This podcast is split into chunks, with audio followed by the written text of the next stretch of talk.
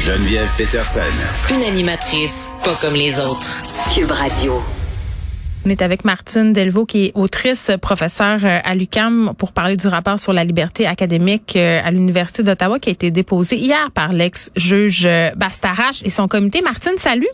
Allô? Bon, écoute, euh, le rapport, je l'ai entre les mains. Là, euh, il fait trois pages. Les, recommandations, euh, quand même, sont plutôt prévisibles. C'est ce que j'ai envie de dire. ce qu'on lit, c'est ce qu'on peut lire un peu partout depuis le début de cette saga qui se déroule à l'Université d'Ottawa entourant l'utilisation du N-word.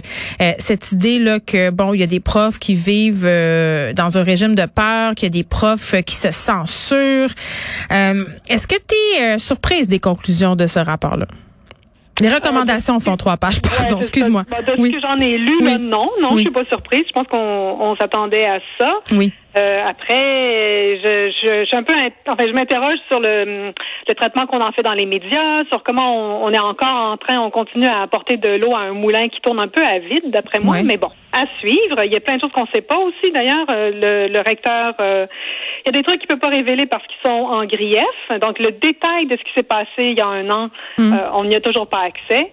Euh, je pense que ça va éclairer des choses quand on va avoir accès à ce. Mais oui, parce que je disais la, la chronique d'Isabelle Haché dans la presse, là, elle a parlé à Féruchka, lieutenant Duval, euh, visiblement, là, puis elle, elle a l'air euh, bon d'être encore très très affectée par ce qui s'est passé. Elle veut aussi rétablir sa réputation, mais tu sais, ça, ça, a été quand même assez intense là, ce qu'elle a vécu. Les profs aussi qui l'ont défendu ont vécu une campagne, si on veut, d'intimidation sur les médias sociaux. Mais maintenant que c'est dit là. Euh, cette idée selon laquelle il y a des profs qui en ce moment ne savent plus sur quel pied danser, ont peur. Euh, J'aimerais ça qu'on en parle parce que moi j'ai l'impression, Martine aussi, que dans toutes ces histoires-là, puis pas seulement à l'université d'Ottawa, il y a quelque chose comme euh, un manque d'accompagnement euh, de la part des facultés, des départements envers leurs professeurs pour les aider justement à enseigner certaines notions dans le monde d'aujourd'hui. Est-ce que je me trompe? C'est possible, c'est possible. Ah, t'as pas l'air sûr. ben, parce que je ne sais pas, est-ce que c'est la job des départements, des facultés d'accompagner les profs? Comment ça se fait que. Mais peut-être de calmer le jeu, là. Je veux dire, de ben dire, euh, de prendre le temps de prendre un respire puis de se dire, euh, écoute, parce qu'on s'en est déjà parlé ensemble, là, Martine. Toi, tu dis, j'enseigne euh, ce que j'enseignais avant. C'est juste les façons d'aborder les sujets ont évolué puis c'est normal. Ben oui, c'est tout à fait normal. Je pense que ce qui est important en ce moment, enfin, puis je vais le prendre comme par une autre porte. Ouais. je rentre dans le problème par une autre porte. out. Il faut étudier, par exemple, quel est l'état euh, du racisme dans les universités. Okay. Faire des sondages, interroger les gens, écouter les étudiantes et les étudiants par rapport à, ces, à des questions qui sont sensibles. Là, on met l'accent sur les profs. Mhm. Et c'est comme si la liberté académique ne concernait que les profs. Et quand je lis les résumés de ce rapport, par exemple, mhm. on parle des membres de la communauté universitaire doivent être assurés de l'appui de l'université lorsque leurs droits à la liberté d'expression sont en cause. Les membres de la communauté universitaire, ça comprend aussi les étudiants et les étudiantes. Donc, il y a un moment où je me dis, il n'y a pas que les profs là-dedans. Puis, on entend beaucoup parler de la peur des profs, la difficulté pour les profs, mais les étudiantes et les étudiants en situation de minorité, par exemple, mm. dans un milieu qui, euh, dans certains cas, dans certains départements, certains programmes, euh, le corps professoral va être majoritairement, très majoritairement blanc dans certains cas, euh, blanc. Et, et, donc, quelle est la situation de ces étudiants-là qui sont minorisés? Mais ça, je trouve ça intéressant parce que, bon, il y a une étudiante qui réagissait au rapport qui disait tu sais la liberté d'expression, la liberté académique, le dos large là, euh, il faudrait pas comme tout balayer sur le sous le tapis là, tu sais à un moment ben, donné. Ben oui, puis là euh, parlons aussi de la fameuse euh, bon l'université là comme le lieu de débat, comme le lieu de savoir, comme un lieu là qui devrait être à l'abri de, de de toute influence, comme si on pouvait pas remettre en question cet espace-là. Ben oui. J'ai l'impression que c'est juste d'un côté que ça fonctionne, ce fameux lieu de savoir et de débat. Ben c'est ça. Moi j'ai l'impression qu'on essaye à tout prix de protéger le, le pouvoir ou l'autorité là euh, que, que, les profs euh, exercent ou pensent qu'ils exercent et elles exercent, alors que normalement c'est un lieu qui est mouvant, qui est fluide et l'université n'est pas à l'extérieur de la société. L'université fait partie de la société. La liberté académique, là, c'est ça. C'est le droit de faire des recherches, de réfléchir, de discuter, d'enseigner. C'est aussi la, la, liberté de dire publiquement ce qu'on pense, à la fois sur notre université, sur l'organisme pour lequel ou l'institution pour laquelle on mm. travaille, euh, et de de, de, de, dire des choses publiquement sans être passible, sans qu'on se fasse taper sur les doigts. C'est ça la liberté académique. Euh, donc c'est quelque chose qui est très large et qui euh, suit le temps. Enfin, c'est on est dans notre temporalité, on n'est pas euh, mm. encore au Moyen Âge là. Il y a quelque chose là comme j'ai l'impression qu'on veut préserver le piédestal des profs d'université. Mais en même temps, c'est quoi le statut du prof aujourd'hui? Parce que c'est vrai que moi, dans mon temps, quand j'allais à l'université, il me serait jamais venu à l'idée de contredire un prof. Euh, c'était l'autorité absolue. C'était quasiment des maîtres à penser. Là, qu'il y avait quelque chose de, du disciple et de, et de son gourou quasiment. Là, euh, comment tu te vois toi comme prof? C'est plus comme une accompagnatrice? Parce que c'est quand même, tu sais, si t'es prof puis que sont les élèves quelque part, il y a un rapport quand même, ben pas d'autorité, mais oui, en un sens, t'es là parce que tu connais plus de choses.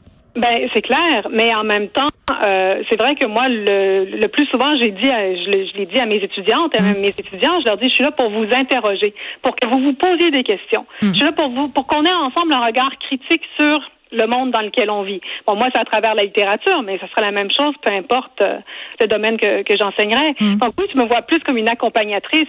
Mais tu sais, faut pas oublier que ça varie, ça, entre les universités. Toutes les universités n'ont pas la même culture. Ouais. Euh, au Québec, moi, j'enseigne à l'UQAM, mais l'UQAM, elle est très tributaire de, de mai 68, de ce qu'on a vu en France à cette époque-là, où on a essayé de défaire, d'attaquer le rapport maître-élève. Hein, on a essayé de, de, de ramener, euh, de, de niveler, si on veut, cette hiérarchie-là. Donc, évidemment, on reste tout le temps des profs avec, euh, on a beaucoup étudié, donc on arrive avec tout ça, puis plus on, on, vieillit dans ce milieu-là, les étudiants, eux, ont toujours le même âge, puis nous, on vieillit. Hein, c'est comme ça la vie. mais on est-tu comme quand on vieillit, on devient-tu tout un peu réac? Parce que des fois, je me pose la question, il y a des ah! affaires qui méritent. Non, mais des affaires qui méritent. Moi, là, maintenant, j'ai avoir 40 ans, puis je fais, c'est moi qui est en train de devenir une matante. Faut-tu comme que j'écoute tout le monde de 18 ans qui me dit, on peut plus dire ça, on peut pas faire ça? tu comprends ce que je veux dire? c'est comme si un moment le fossé se creuse, mais comment on fait pour justement descendre dans trancher tout le monde ensemble? Ben, c'est ça, mais je pense qu'il faut lutter contre ce travers-là. Contre la matantisation puis la bonomisation.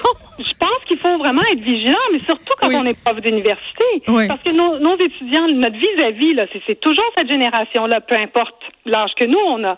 Fait que oui, on peut continuer, puis on peut vieillir, puis qu'on peut sans arrêt, puis je l'entends. Hein. Euh, ah, mais dans notre temps, ah, avant, ils parlaient tellement mieux. Ah, avant, on faisait des lectures tellement plus plus difficiles. Oui, on peut dire bien des affaires, mais ils sont et elles sont devant nous. Ils sont dans nos classes. Là. Fait que si on négocie pas avec elles et eux, si on s'adapte pas d'une certaine façon, on va les perdre. Puis moi, je suis convaincue que c'est nous qui allons perdre. Il y a des gens, il y a des gens qui t'écoutent et qui disent, mais c'est donc bien du clientélisme, là. On fait, on, on, leur dit ce qu'ils veulent, ce qu'ils veulent entendre. Non, moi je pense pas. Je pense qu'on on essaie d'être au diapason le plus possible de l'époque dans laquelle on vit. Je je sais pas, moi il me semble qu'on enseigne, on l'a déjà dit, on n'enseigne pas aujourd'hui de la même façon qu'au Moyen Âge ou au 17e siècle ou bon peu importe. On, on ça, ça, ça évolue dans le temps. Les matières qui, qui intéressent ou sur lesquelles on se penche, notre nos méthodologies, nos mm. euh, la lentille qu'on pose sur l'onde, c'est jamais la même chose. Mais, mais toi, tu me disais, tu me disais, Martine, l'année passée, là, dans toute cette saga d'Enward, tu disais, moi, j'enseigne les mêmes livres qu'avant. Euh, je me gêne pas pour parler de tout, de tout ce dont je veux parler. Mais, mais, par exemple.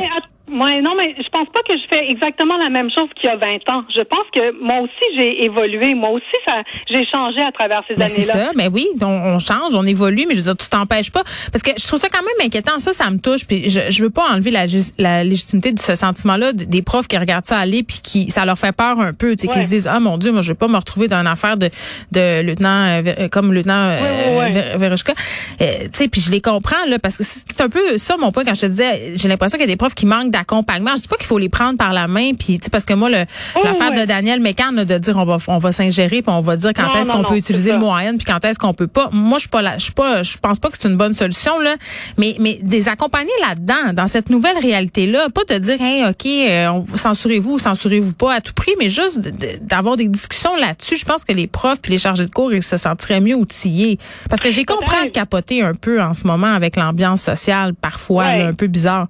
Non, mais je pense qu'il y, a, aussi euh, il y a beaucoup d'huile qui est jetée sur un feu qui est très petit au fond. Hein. Je pense que ça, ça participe de cette, ben atmosphère. On fait 152 chroniques sur une affaire.